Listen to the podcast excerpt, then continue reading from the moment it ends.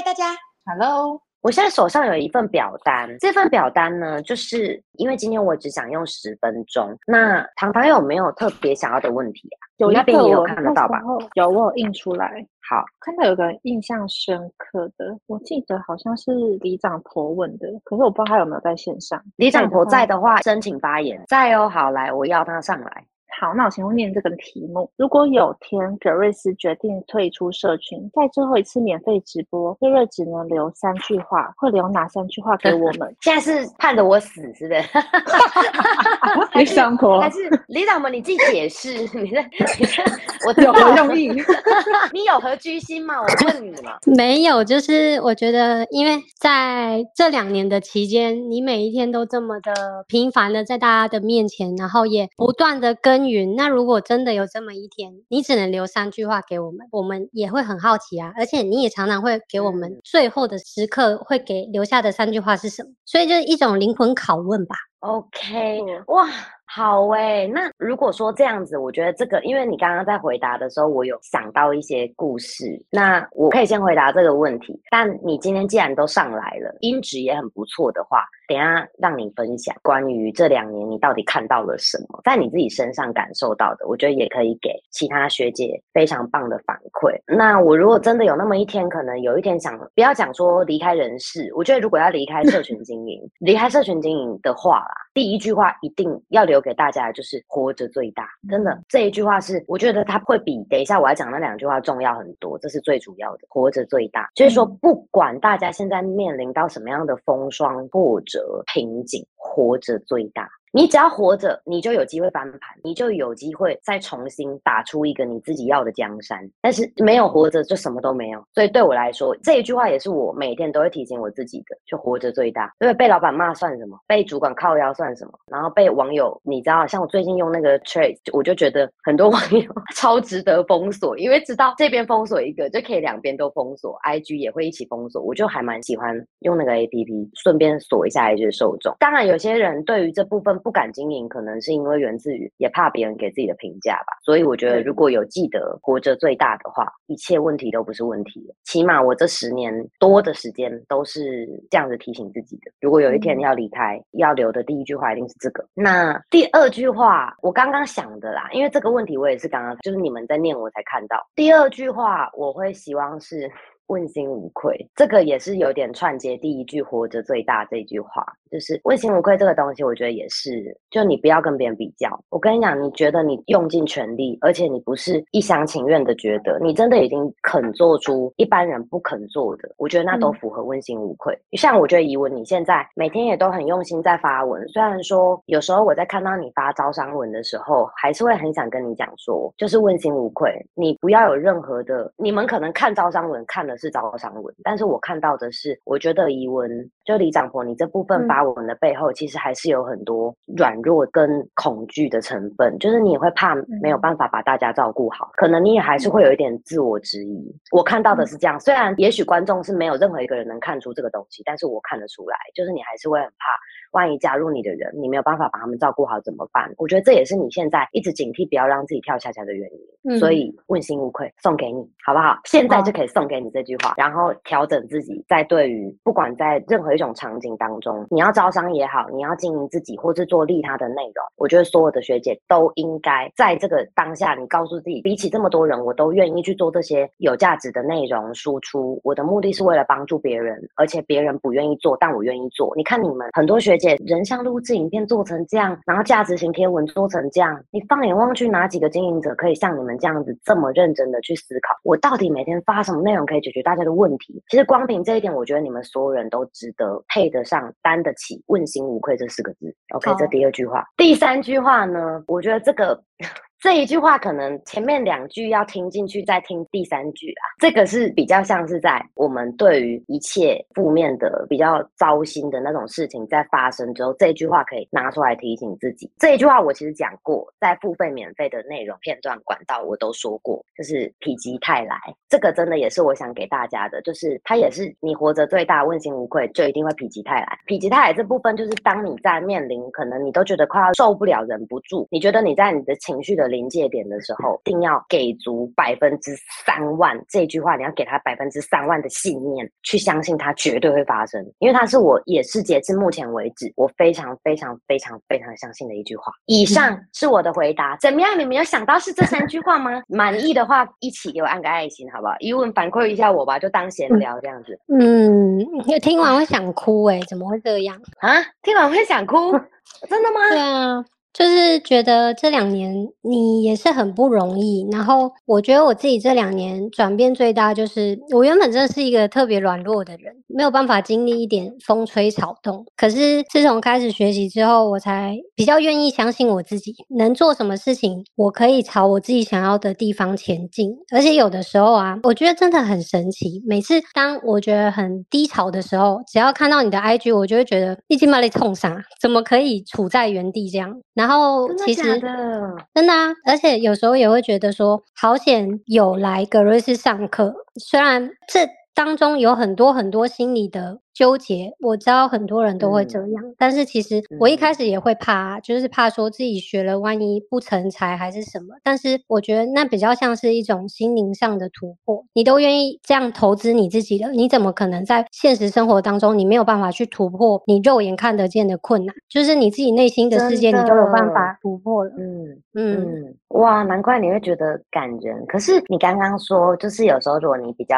低潮，或者当天也许状态比较差的时候。会看到我的内容，会提醒自己，就是说，那你在干嘛？类似这样子。那那个内容不一定是跟你当天遇到的有关系吧？不一定，就也有可能是以前曾经发生过，或者是我觉得，因为你打的文案，有的时候可能我们生活周遭会有这样的人，他就会有一种警惕的效果。而且我也会想到说，我不要再变回去以前那样，就是处在原地啊，然后什么也不敢做。就是我觉得好不容易都已经爬起来了，为什么还要往回走？真的，哇。这好感人哦！但是你在对于就是如果啦，就是你问了这个问题，我也想根据你这个问题反问你一个问题。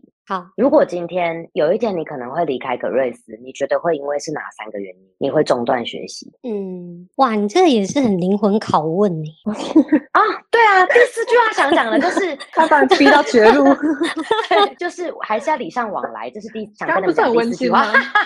哦，对啊，对啊，我要把画风拉回来啊！但是真的啊，我觉得这个也可以诚实回答，搞不好这也可以你重新用这三个问题来正视。你觉得你现在会中断学习的这三个理由，可能就是你最害怕，然后又最不可抗、最不可控的因素。嗯，我觉得第一个就是可能我已经躺在医院，我没有意识了。然后第二个是可能我已经破产了，就是我连 三一六贷款都不行，对，都没有办法买。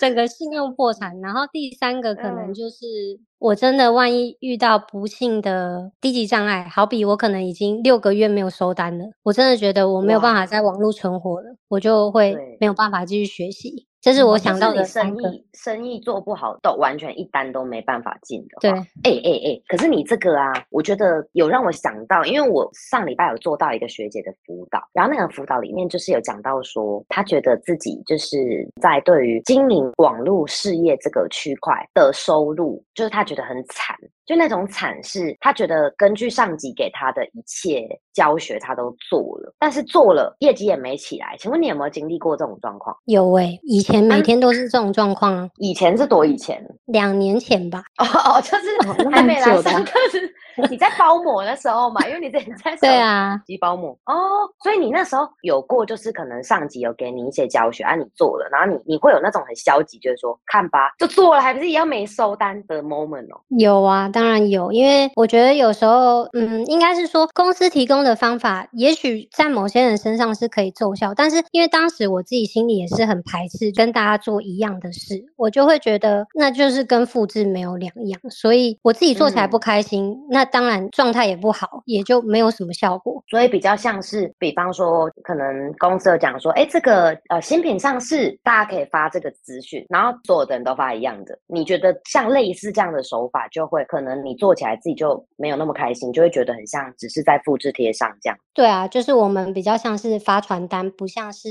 一个以自己为出发的经营者。就那时候其实也是蛮迷惘。对啊，嗯，啊，后来你一定也是有成长，才会觉得那一段时间才有办法反过来抓过去那个时期自己的问题。那如果啦，如果说你自己遇到这样的状况，你的代理是这样的情形，他给你的反馈就是，假设可能他根据的是你给他的做法，做出 maybe 三个礼拜或者三个月，可能他是一年之内的这个时间，可是他这一年之内都没有赚到钱，都没有收到单的话，假设是这样子，你觉得可能是因为还有什么样其他他自己没发现的问题？能不能给我三个可能存在的因素才会导致这样的结果？第一个时间管理，或者是他可能本来就有别的工作去影响到他经营社群的时间。然后第二个就是我给他指令没错，但是他自己不晓得他为什么要这么做哦，搞不懂动机啦。对他没有去思考说我为什么要做这些事情。第三个就是他没有从这些任务当中去。发掘成就感，因为我觉得成就感这件事情对每一个人来说都很重要。我们除了要有业绩以外，我们如果在这件事情上面做起来是开心的、有成就感的，其实即便没有业绩，你也会做得很开心。嗯，就比方说，假设发了一篇贴文，然后得到了。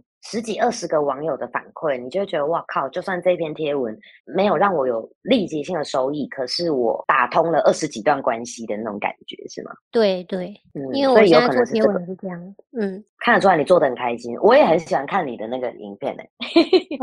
我我觉得大家如果今天对疑文提的这个问题，你觉得这好险李长博有问这个问题，不然我们可能听不到这些内容。我觉得大家一人去转发一则疑文的贴文，好不好？我觉得这个是给创作者的一种肯定，因为他一定也是要有一定的深度才问得出来这个问题。我也很喜欢你问的这个问题，我觉得这很棒。但你们不要用捧场心态，就真的是觉得说，哎，我觉得一文这篇贴文真的有戳醒我，戳到我们再来分享，就是某一则，因为他现在的内容蛮多的，一定会中吧？至少基本一定会中。那你刚刚讲的这是第一个，那第二个理由嘞，还有没有其他的可能？注意力吧，因为有的时候指派给他们的工作，也许不是直接跟业绩有关。但是有些人就会一直 focus 在我发了这个文为什么没有业绩？为什么他就是一直专注在业绩上面？那他当然就不可能把这个任务、这份经营做好，不够纯粹。对，嗯，哦。理解哦，这个东西它就很像是像你有提到说，他如果没有找到这件事情的成就感，然后再串这个关于不够专注，那就会形成为做而做。所以他有做对啊，但是问题是他做了，但是他就很像我今天很想在工作上有好的表现，然后我每天早上八点到公司打卡，下午五点离开。我觉得我只要有做好分内，我就应该要得到，是不是变相这种心态也蛮贪心的？嗯，就你没有在过脑子哎。对，真的真的哎。可是如果是你真的有遇到这种伙伴，你会让他。待在你的团队一年，嗯，可能就不会用心栽培吧。哦，会让他待着，但是不会培训他这样。就是如果他其他基本的事情都有做到的话，就不会是重点栽培的对象。OK，有做到该做的，但是他没有用心去做它。然后很明显很敷衍，你可能就不会继续再给他更深入的引导跟教学了，是吗？对，因为我觉得如果他没有心，我给他再多东西，他没有办法用心做，也是不可能会有好的效果啊。哦，真的哎，其实我觉得这个也顺便给大家一个正一下大家的那个认知哈，就是拜托不要不敢，也不要舍不得。切断一段关系，有时候这是保护公司的风气、团队的凝聚力，这蛮重要。就是如果你们发现这个人真的不行，或者你自己在带的底下的人没有找到自己为什么要做的动机，然后你怎么引导他，他都不愿意接受，很抗拒去思考的，开除，开除好吗？不然就是把他丢到一个地方，这个地方就是他完全不用有任何的一个什么培训啊，他也不用上课，他也不用让你在他身上花时间，他就是你按照品牌方该给。他什么就好，就不要再多花心思，因为这个到后面真的会让其他用心的人跟一直在做努力的人很失望哎。嗯，就我觉得这个，对啊，这个大家真的要注意。那第三个理由有吗？刚刚第一个是时间管理，然后不知道为什么做；第二个是没有用心，专注力，专注力。嗯，对。第三个，第三个就是我思考一下情绪吧。我觉得有的时候很多人他不觉得他自己有情绪，但是他可能就是会被家里的人。影响啊，或者是他很在意别人的声音，所以他就会觉得说，就像以前跳恰恰的时候，就会觉得我要这样做吗？虽然领导跟我说这样做会改变，但是我自己心里没有办法认可我在做的这件事情。嗯，就这个会会让你很抵触，然后就变成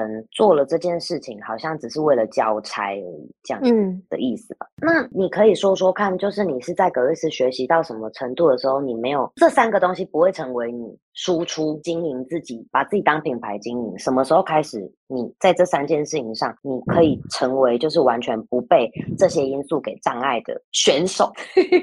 我们每个人都是在努力这条赛道的选手。你觉得什么时候开始？嗯，六个月吧，因为我去年五月才重新回来上课，但是中间我觉得忙碌很重要诶，因为那时候我又要上班，然后又要经营社群，然后又要上课写作业，反正很多事。那时候其实。我发现我那六个月的时间一过了以后，我再回头看，我发现原本我会在意或纠结的事情，瞬间就没了，因为忙碌的那段时间就已经洗刷掉那些顾虑、恐惧。对哦，所以比较像是你用充实自己这个东西来消停那些障碍。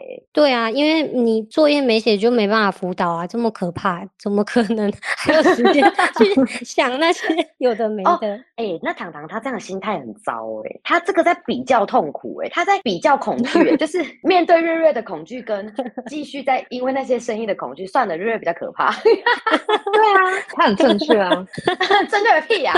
我我自己也是这样啊，你自己也是这样吗？好，来你分析看看你怎样啊？来，你讲啊，你讲啊，看会不会讲完我失去一个同事啊？来，你讲讲看啊。现真的也会。很纠结在很多小事情上，但是现在忙起来之后，你根本也没有时间去顾虑。比起我要被离职、被革职，像刚刚那样子的恐惧，我觉得其他都不算什么。打他，打他。好，OK，就没有空、没有心思管那些就对了啦，因为很多事情要忙，这样。对啊。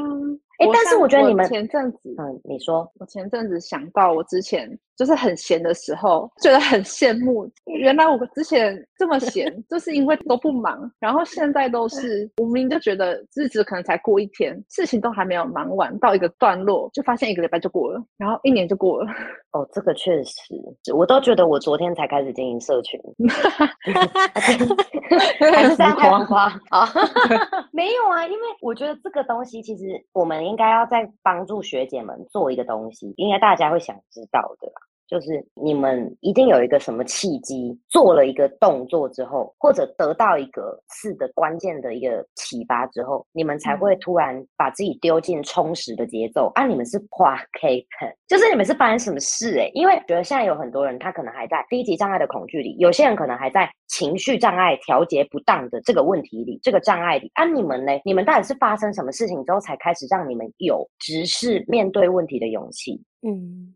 我那时候就是因为，其实我在去年五月以前呢的前一年的十月，其实我有半只脚踏进去学习过。那时候还有线上即时课程的时候，那心态就很不 OK。我觉得上完两三堂课我就会好了，然后我就上完之后我就中断了。但是其实，在那半年的时间，就是我中间空窗的那半年，我还是没有放掉社群。然后其实我一直看着持续有在学习的学姐，我被他们进步的速度吓到。真的？然后谁？真的？谁讲出来？讲出来？阿美跟琳达。阿美跟琳达吗？这两对，他们怎么了？他们以前，你知道琳达是男生吗？你们，你知道琳达以前是男生吗？哎哎，大家知道吗？哎，琳达以前是男生哎，你们晓得吗？琳达是男生哎，就是大家都知道了哦，大家都知道了吗？哦哦，这也不是只有我们三个人，我们这两百多个人都知道。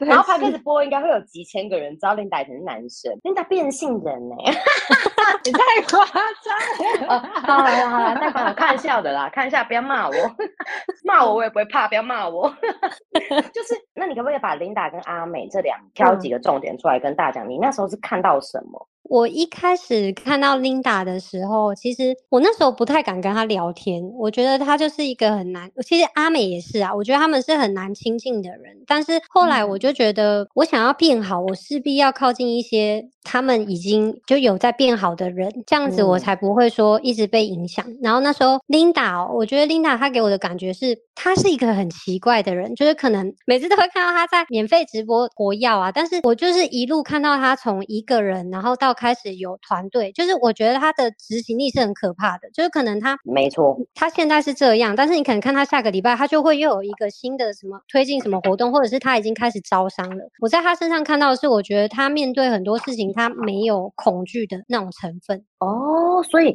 所以这么理解，就是说，其实你也算是哎这样子。我我突然想到，当初葛瑞斯的二零二一年的即时课程，线上即时课程，你跟 Linda 还有阿美都算同一个时期接触到葛瑞斯点八个 W 这个账号的，晚他们一两个月而已吧。对，李长博是微商那一堂课，哦，微商抢新增哦，对，他是那个即时课程来的。想起来了，哦，哎，那那难怪你会有这样子被震撼的感觉，我完全可以理解，因为毕竟一开始 Linda 的版面定位其实还没有很清楚，对不对？你会感觉他就是一个可能还不知道在干嘛的人，然后突然就是你你十月开始上课，然后到隔年五月，他可能只用了十月到五月份的时间就把自己成长了，对。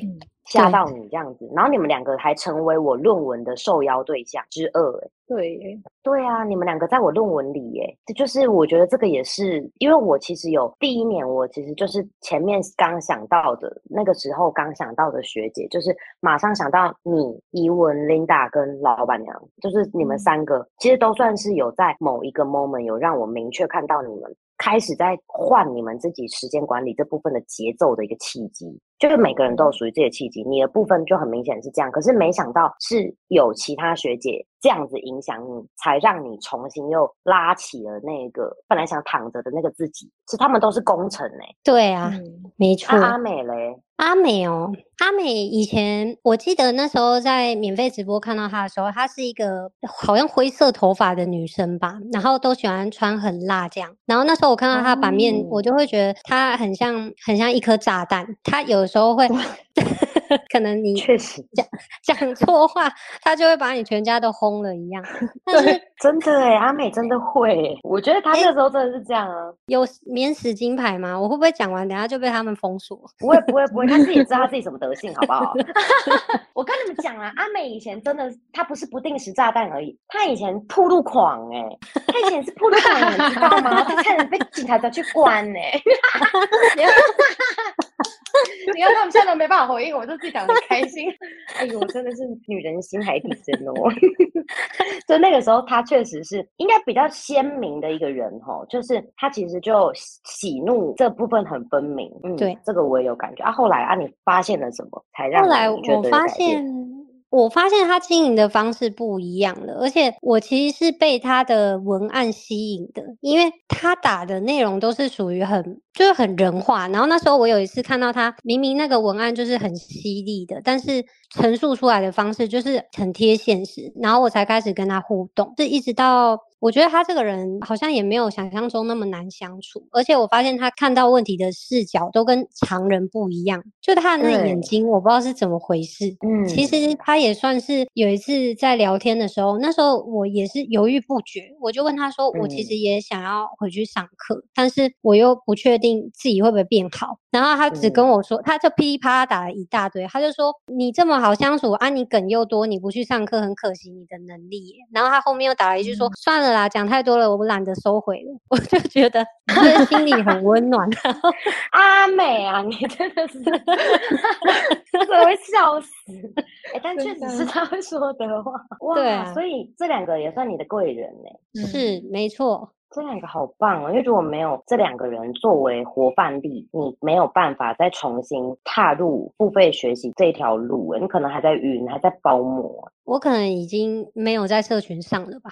嗯，但当然也没有说一定大家都要一直经营社群。不过我觉得那个是一个认知上可以去转换跟升级的一个锻炼的平台。我觉得怡文你就是很好的一个榜样，你也是，你现在我觉得你也。能够成为别人的榜样，就是今天这样分享完之后，我相信一定有很多人跟你可能曾经某一个阶段的自己是一样。那如果你们自己就是有想要再更深入的去做一个直视自己问题的，有两个选择。第一个就是走进付费圈，这个真的是你们自己感受才会知道说为什么这些人会有这样子的心心路历程。然后第二个呢，我觉得真的是，不然就去加入你想学习、想成长的那个人的团队。就例如疑问，如果疑问。的例子有感动到你，有让你觉得说他竟然有这样一个过程，然后我再看到他版面，我也会觉得他是一个很值得学习的人的话，那我觉得大家真的就是不要害怕去做向上交流。我觉得这两个方向都是很好的一个点。不过也是要给大家喊喊话，就是说不要觉得加入这些曾经加入过格瑞斯付费学习圈学习的学姐，他们就能够在他们的团队 里面去用格瑞斯的教材跟大家分享。我觉得每个人都还是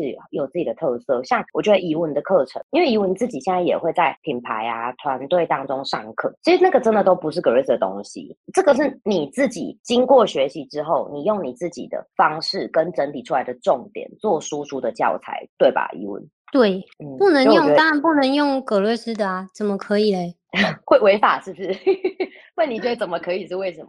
就是那是你们的东西啊，而且如果是这样的话，你去上课就没意义啦，因为你没有把它没有办法内化成你自己的东西。对，这个真的是一个重点，而且我觉得还有一个地方最大的不同是在门槛不一样。格瑞斯的门槛是跟学习有关的，可是如果是说我们一般可以去做销售，跟做一些像这样子，我加入一个品牌去工作，那是求职。我觉得学习跟求职是两件事，所以不能用这样子的思路来看。是有些时候，我觉得这个也像是，假设你一本书买它不用钱，你不用买就能得到，其实很多人也不会懂得珍惜啦。我觉得这是一个学习的门槛，它它是蛮考验人当下的认知程度跟水平。如果觉得自己就是可以不用学习，他这辈子都不会踏上这条路。那求职不一样啊，就是我觉得有些人加入一个团队是为了单纯的就只是可能被一些行销噱头给吸引。当然，有些人看的是比较内在的东西，像我刚刚说，想跟这个人学习，所以去加入他。但我觉得怎么样都有一个共同点，就是求职跟学习这两个门槛有个共同点，真的就是不要忘记自己的初衷。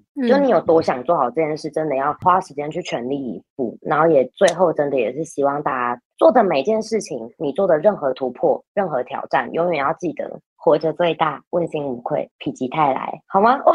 真的太棒了，直接免费给这一次的那个 p a c k a g e 做那个很棒的 ending，然后也谢谢怡文的分享。如果大家觉得这一次的学姐时光有让你学到东西的话，那我们等下可以标记一下格瑞斯跟我，然后还有怡文，因为我觉得怡文今天作为这一次的嘉宾，我觉得非常的重要，一定有给大家学到什么东西。但是是什么，就等大家的分享。我们一定还会 live talk，一定有下次。然后希望大家跟紧了格瑞斯点八 W 来的的社群来跟紧了，就别再走了，好吗？让自己稳稳的踏在学习，然后跟提升自己这条路上。爱大家，今天先这样喽，我们下课吧，拜拜。